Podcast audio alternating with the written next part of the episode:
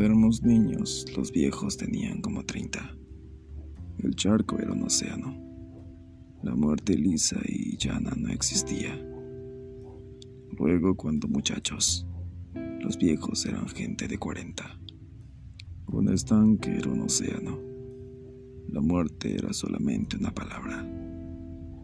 Ya cuando nos casamos, los ancianos estaban en los 50. Un lago era un océano.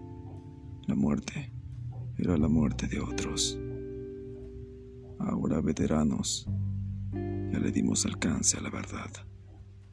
El océano es por fin el océano, pero la muerte empieza a ser la nuestra.